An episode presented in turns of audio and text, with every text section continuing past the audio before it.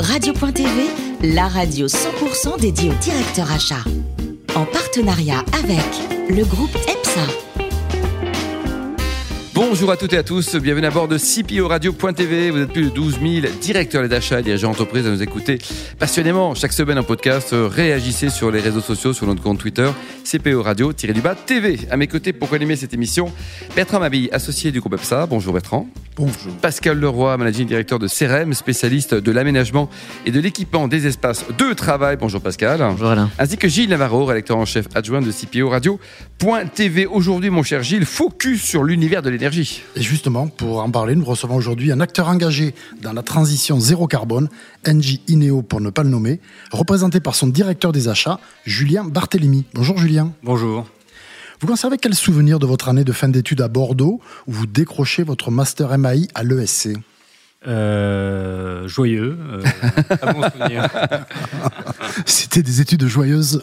Ouais. C'était joyeux. Bah, oui, chez, chez, chez Cage. Hein, non, mais j'en garde surtout euh, finalement des amis euh, que je vois toujours euh, et qui sont parmi les plus proches. Ah, d'accord. Fidélité. On a réussi en un laps de temps très court à créer euh, un cercle de- d'amis rapprochés. Et ils sont souvent en région parisienne comme vous alors ils Pas sont, du tout. euh, Euh, ils sont un peu partout. Ouais. On a pas mal bougé. Alors comment vous faites vous retrouver On se voit euh, plutôt euh, pendant les, les temps de vacances, de week-end prolongés ou Ah, c'est sympa ça. La, la tribu des anciens. en, quatre- Gilles. en 1997, vous faites votre entrée dans la vie active du côté de Troyes, chez Valeo. Oui. Quelle est votre fonction et comment le- la vivez-vous? Alors, je suis acheteur euh, sur un site de production euh, qui fait des tableaux de commande de climatisation. Et je le vis avec passion. Euh, pourquoi? Parce que chez Valeo, en fait, quand on démarre acheteur, on nous donne tout de suite une, une très grande autonomie. Euh, et puis sur un site de production, ça vit, c'est-à-dire que vous êtes confronté avec tous les problèmes de qualité qu'il peut y avoir avec les fournisseurs. Euh, ça vit au rythme de la production. Euh, et puis quand on est, euh, on est à distance, on va dire toute sa famille, en fait, on fait que travailler. Est-ce que famille n'était pas avec vous à Troyes? Non, non, non, non, non. Donc je, je, je faisais le Vous voyage. étiez où À euh, Bordeaux ou à Paris? Enfin, ma famille était limitée à, Ah oui, à ma compagne à cette oui. époque. Oui, oui. Et donc, euh, le week-end, c'était des allers-retours sur Paris. Voilà. Bon, ça va encore. Troyes, c'était. euh, Gilles? Votre passage à la Société Générale vous offre vos premières responsabilités dans le mode des achats. Racontez-nous. Euh, alors, Société Générale, euh, grand groupe, euh, avec une direction achat, comme beaucoup, qui sur le papier a la légitimité ou en tout cas la prérogative pour mener des actions transverses, et dans la réalité souvent confronté à euh, des principes de subsidiarité euh, qui font que c'est pas si évident. Et moi, ma mission là-dedans, euh, c'est de mettre en place des projets, en, pour faire simple, pour caricaturer, en allant chercher le sponsor avec le plus de barrettes, pour le mettre autour de la table lors des copiles, et euh, généralement quand on trouvait le bon sponsor, les entités, les pays ou les, les, les, les directions qui voulaient pas suivre se mettaient à suivre euh, assez naturellement. Garde à vous Et vous, et vous en avez trouvé quelques-uns? Vous avez trouvé quelques-uns de haut gradé Ah oui, oui, on a eu notamment un dossier sur tout ce qui était honoraire juridique hors contentieux, où le sponsor a été le secrétaire général du groupe. Oui, ça, ça va, quoi. Ça aide. hein. Voilà, donc ça aide. Après la Société Générale, Microsoft, Cita, Suez, votre expérience des achats s'enrichit. Comment atterrissez-vous chez NG Ineo? Euh, comment je pars opportunité et on vient me chasser? Vous êtes Pas, chassé. pas par réseau. Hein. Ah, Un bah, peu. à moitié chassé, à moitié. euh, Enfin, les RH de, de NJ, enfin bref, des gens que je connaissais, parce que NJ et Suez sont assez proches. Euh, voilà, c'est dans ce sens-là où on m'a chassé. Vous nous rappelez peut-être le métier, même si on le connaît, de NG Neo, avez différents métiers du groupe? Alors, euh, NG Neo, euh, je vais faire simple, c'est un installateur euh, électrique, parce que euh, ça peut devenir très compliqué, il y a plein de spécialités. Et on intervient dans les collectivités, euh, soit dans les bâtiments en interne, soit en externe au niveau des systèmes d'éclairage, vidéosurveillance, dans les industries et euh, dans le tertiaire. Et le périmètre achat, euh, aujourd'hui, Julien, ça représente combien de collaborateurs et puis combien d'achats Euh, Au sur- niveau des de- acheteurs, euh, chez Ineo, on est environ, alors achat et approvisionnement, Oui. c'est une filière de 240 personnes D'accord. euh, pour à peu près 1 milliard euh, 400 millions de, de D'achats annuels, quoi. Ouais, ouais. Ouais, c'est quand même énorme. La spécificité, c'est qu'on achète pour vendre. Oui, c'est Voilà. Donc c'est assez particulier de ce qu'on peut connaître dans d'autres dans d'autres entreprises. ça. Mhm. Bertrand? Donc Ineo fait partie du groupe NJ, euh, qu'on connaît tous, hein, qui est un énorme groupe. Et, euh, et la difficulté dans ce genre de groupe, j'imagine, c'est de, de, de, de réguler la tension entre bénéficier de l'effet de taille Mm. et en même temps décentraliser euh, la fonction d'achat au plus près du terrain pour euh, finalement euh, être, être proche du terrain, justement. Donc comment, comment on fait pour euh, finalement avoir les deux, les deux bénéfices? Euh, alors, ce qu'on essaie de faire, en fait, alors ça va être très particulier au, au portefeuille achat de ce que je, et, et surtout au marché fournisseur et au marché client. En fait, on segmente euh, ce qu'on appelle le flow business. le flow business, c'est toutes les petites affaires côté client, c'est plutôt du consommable. Et là, normalement, les acheteurs sur le terrain, ils vont pas chercher à renégocier, ils vont appliquer les conditions entre guillemets catalogue. Et c'est plus quand on va basculer sur de l'affaire, donc au-delà d'un certain chiffre d'affaires, que les acheteurs vont renégocier quelque chose qui a déjà été négocié potentiellement au niveau du groupe, renégocier au niveau d'Ineo et ensuite renégocier euh, au niveau de terrain lors d'une affaire parce que c'est un marché qui marche. Euh, à part, dès qu'on a du volume, on renégocie. Voilà, on est vraiment dans un modèle euh, que je qualifierais de distribution. Mmh. en tout cas au niveau de la majorité de notre portefeuille. D'accord. Euh, alors, il y a une question qu'on aime bien euh, sur cette radio et euh, qui, tourne autour de l'innovation. Hein. On est dans des, phases de rupture sur à peu près tous les métiers. Le métier de l'énergie est à fond dans la, dans la transformation. Mmh. vous avez connu Suez aussi. et du coup, ça nécessite aussi d'incorporer de la technologie et de l'innovation dans les politiques mmh. achats. Mmh. Et du coup, ça, vous le faites comment? Comment vous l'appréhendez Comment on identifie telle pépite, telle start-up Et comment un grand groupe comme Ou Suez peut travailler avec des petites structures comme ça Alors, du, temps de Suez, j'ai plus parlé de Suez, comme mon, mon expérience chez Engie, elle, elle, est depuis, euh, depuis un an. En tout cas, chez Suez, qui avait été mis en place, euh, ce sont des structures avec euh, des structures pour aller capturer de l'innovation, des projets d'innovation, avec une équipe qui passe en revue tous les ans tous les projets et qui alloue des budgets. donc, ça incite vraiment tous les collaborateurs à aller pousser des idées d'innovation. Euh, après, le rôle des achats là-dedans, euh, puisque c'est ce qui va plus m'intéresser, pour que les achats soient vraiment, euh, les acheteurs soient en capacité d'amener de l'innovation, faut qu'ils soient beaucoup plus sur le terrain. Et souvent, le problème qu'on a, je vais parler franchement, hein, dans les dans les entreprises de services dans lesquels je dirais que la maturité achat est moins élevée que dans l'industrie, c'est il faut pousser les acheteurs à bah, passer plus de temps euh, auprès des fournisseurs et moins en interne. Donc on est encore sur des sujets, euh, peut-être dans le type une, une, question à venir, où la maturité, la reconnaissance et le positionnement des achats fait qu'on dépense encore pas mal d'énergie en interne pour expliquer le rôle des achats. Euh, là où dans l'industrie, quand c'est déjà bien inscrit dans les gènes, finalement l'acheteur il passe plus de temps sur le terrain et c'est là où il va, capter, il va capter de l'innovation. Il peut être celui qui va pousser l'innovation. Euh, après, il y, a des, il y, a des, tendances sur certains marchés. Finalement, nous, notre rôle là-dedans, ça va être typiquement d'aller voir des clients et leur proposer des solutions d'optimisation au niveau du TCO global du coût de l'énergie. Parce Donc il y a une vraie notion de service. Ah ben, de plus en plus, alors associé, alors euh, il a été dit NG zéro carbone, mais le, le, le, le le, motto, on va dire, c'est zéro carbone as a service. Donc le groupe est vraiment en train de, se, de, s'orienter vers ce zéro carbone, mais où on veut proposer des solutions les plus globales possibles et as a service où on peut amener le financement. Donc on part sur des solutions qui peuvent être rémunérées en fonction du coût énergétique, etc. Et donc là, par, par exemple, l'acheteur a, l'acheteur a un, rôle à jouer par rapport au dimensionnement de certains projets, en travaillant avec les fournisseurs, par rapport au cahier des charges, euh, bref. De... Hmm. Oui, donc vraiment impliqué dans le business et dans la stratégie de la boîte, quoi. Oui. Bertrand?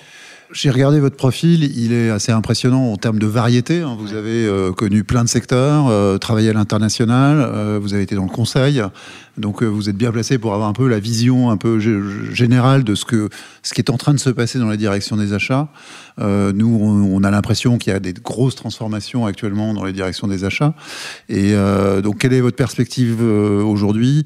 À votre avis, une direction des achats dans 5 ans, ça ressemble à quoi? Ça se concentre principalement sur les métiers stratégiques. Ça a automatisé les process qui fait que, comme vous le disiez, on était très centré sur l'interne et peut-être pas assez sur l'externe. Donc, ça ressemble à quoi finalement les transformations des directions des achats dans les 5 ans qui viennent Voilà, vous avez 3 heures, Julien. Chapitre 1. J'appellerais ça peut-être une direction de De plus en plus, je pense que les directions des achats sont associées avec une notion de direction de la performance. Euh, parce qu'on va aller chercher de la performance euh, au-delà de juste, euh, juste le prix. Finalement, il y a beaucoup d'entreprises qui, avant, ne s'intéressaient pas aux achats, qui maintenant s'y intéressent parce que les conditions sont plus difficiles. Et donc, à un moment donné, on regarde les différents leviers et on se rend compte que les achats sont un levier qui peut être significatif. Il y aura toujours, je pense, une base qui va être, qui va reposer sur la performance financière. Après, là où il faut qu'on s'améliore et qu'on évolue, je pense que l'acheteur, un des défauts qu'il a, euh, entre guillemets, c'est pas un bon communicant. Euh, en tout cas, moi, dans les différentes entreprises que j'ai connues, euh, l'acheteur, il va enchaîner les projets. Il pense pas forcément à faire son marketing. Euh, et il faut quelque part qu'il intègre dans, dans, dans, dans, sa feuille de route le fait que quand il finit un projet, il faut qu'il le vende et, parce qu'on on a toujours besoin aujourd'hui. un des maillons de la chaîne du management. Oui, mais pour vendre finalement la contribution qu'il a. Parce qu'il y a pas mal d'éléments, on pense que au prix, mais il y a plein de choses qui sont faites. C'est un peu, entre guillemets, euh, quand ça se passe bien, on ne voit pas le travail qui est fait.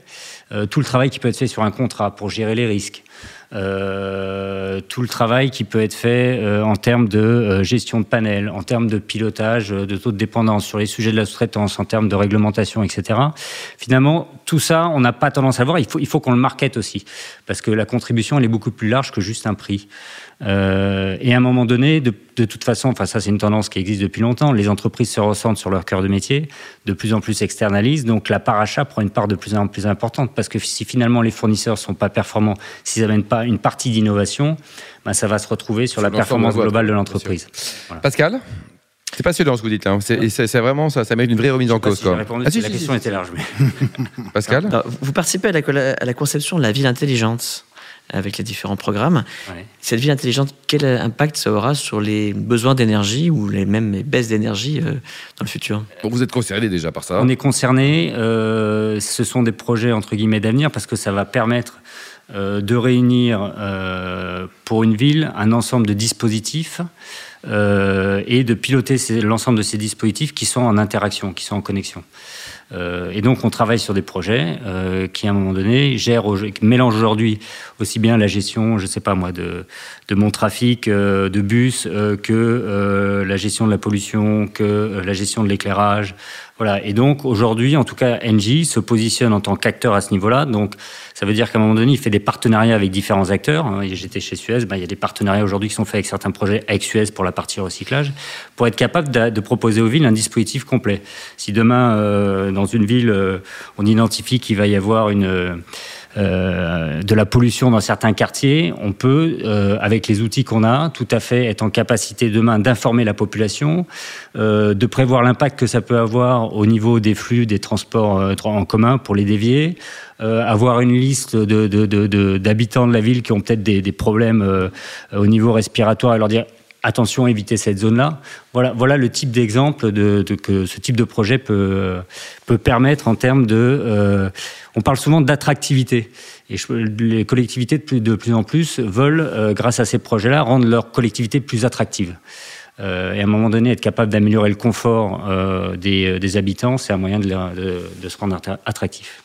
Pascal Dernière question. Euh, votre euh, groupe est très présent à l'international. Oui. Euh, Est-ce que vous nouez des partenariats avec des PME françaises pour euh, vos développements à l'international et puis pour les aider également à vous accompagner et à grandir? En fait, je ne saurais pas vous répondre à l'international parce que, en tout cas, moi, mon activité chez Ineo, alors on a quelques projets à l'international, euh, mais dans ce cas-là, on est plus euh, à travailler avec des grands acteurs sur des grosses commodités comme l'achat de câbles et choses comme ça. Par contre, au niveau français, euh, on a, euh, en tout cas, Ineo, depuis euh, un certain nombre d'années, euh, fait partie euh, du, euh, euh, du bureau du, du pacte PME. Le groupe NJ vient de rejoindre le pacte PME. Euh, on accueille d'ailleurs dans nos locaux, euh, pas plus tard que lundi prochain, euh, un événement organisé par le pacte PME sur les Smart Cities. Et on, dans ce cadre-là, on a, on a essayé d'inviter un maximum justement de PME qui étaient liés à l'innovation et au projet Smart City pour les mettre en avant. Voilà. Donc je pense qu'on a vraiment une, une attention particulière euh, euh, vis-à-vis des, des PME et une volonté affichée, en tout cas vis-à-vis de certains acteurs, pour promouvoir euh, cet écosystème. Alors Julien, j'étais l'autre jour dans, dans la baie de Somme, hein, du côté du Crotoy, Ah, pour bien. dire bonjour à mes copains phoques là. Et puis j'ai vu quelqu'un qui faisait du kitesurf là. C'était pas vous par hasard, non? Euh, Peut-être, j'aimerais bien. Euh, c'est de plus en plus difficile de trouver le temps d'y aller. Voilà, pour être. Donc vous, vous adorez le kite. Euh, J'adore le kite. En fait, euh, ça fait longtemps, ça doit faire bientôt euh, 19 ans que j'en fais, donc c'était vraiment au balbutiement au, dé- au Ouais, début du C'était kite. pas très à la mode. Euh, non, à l'époque, c'était un plutôt euh, pas très connu. Euh, et c'est un des rares sports en fait qui me permet vraiment de me, de me vider la tête et de ne penser à rien d'autre. Euh, et finalement, quand je fais une activité sportive, c'est ce que je recherche, c'est pouvoir oublier. Et vous avez jamais eu peur? Parce que t'entends ça, ça cartonne quand même hein, quand il y a un petit peu de zef, non? Euh, je me suis fait peur, je me suis fait mal, et avec l'âge. euh, Bon, ça va, vous avez encore le temps. Hein, c'est. Hein Non, mais avec l'âge, on, on prend moins de risques. Voilà, je, je suis un peu plus pépère en- quand je fais du kite. Voilà, l'image des, des- des- des jeunes qui sautent très très haut, c'est un peu moins Ouais, mon cas. On les laisse pour les geeks et les jeunes. Quoi. C'est- Voilà. Allez, pour terminer, vous soutenez à titre personnel ou via l'entreprise hein, des, causes caritatives, humanitaires, vous faites des choses, Julien, en matière Euh, pas, pas de façon très glorieuse, à part donner de l'argent à, à quelques, à quelques associations. Bah, c'est très bien. Euh, non, je, par contre, je pourrais pas vous parler d'une. Il y, a, il y a quelque chose en tout cas qui se fait chez, chez Engie et pour lequel je crois que je vais, je vais participer euh, si je trouve le temps. Euh, une- un organisme dont j'ai oublié le nom, mais qui intervient dans des pays en, en- en voie de développement, euh, qui finance des budgets pour aller, par exemple, électrifier des, des, des villages euh, Ah, qui n'ont pas d'électricité. Donc, c'est installer des panneaux solaires. Et en fait, dans ce genre de projet, donc il y y a une, y a une- une organisation au sein d'Engie qui gère ça, qui identifie des, des projets. Et après, les collaborateurs, qu'ils soient électriciens ou pas Ils d'ailleurs, vont physiquement dans le pays ils vont physiquement. Moi, j'ai des personnes dans mon équipe qui l'ont fait. Euh, donc, c'est en, plus, c'est une expérience humaine euh, assez, assez intéressante. C'est beau. Voilà, où pendant euh, une semaine, deux semaines, ils sont complètement avec, avec les, les habitants à, à les aider à construire et à mettre en place une installation électrique. Donc, euh, c'est voilà le genre de belle expérience que j'aimerais bien faire. Merci et bravo Julien. Merci également à vous, euh, Bertrand, Pascal et Gilles. Fin de ce numéro de CPO Radio.tv. Retrouvez toute nos actualités sur nos comptes Twitter et LinkedIn. On se donne rendez-vous mercredi prochain à 14h précise avec un nouvel invité. CPO Radio.tv vous a été présenté par Alain Marty.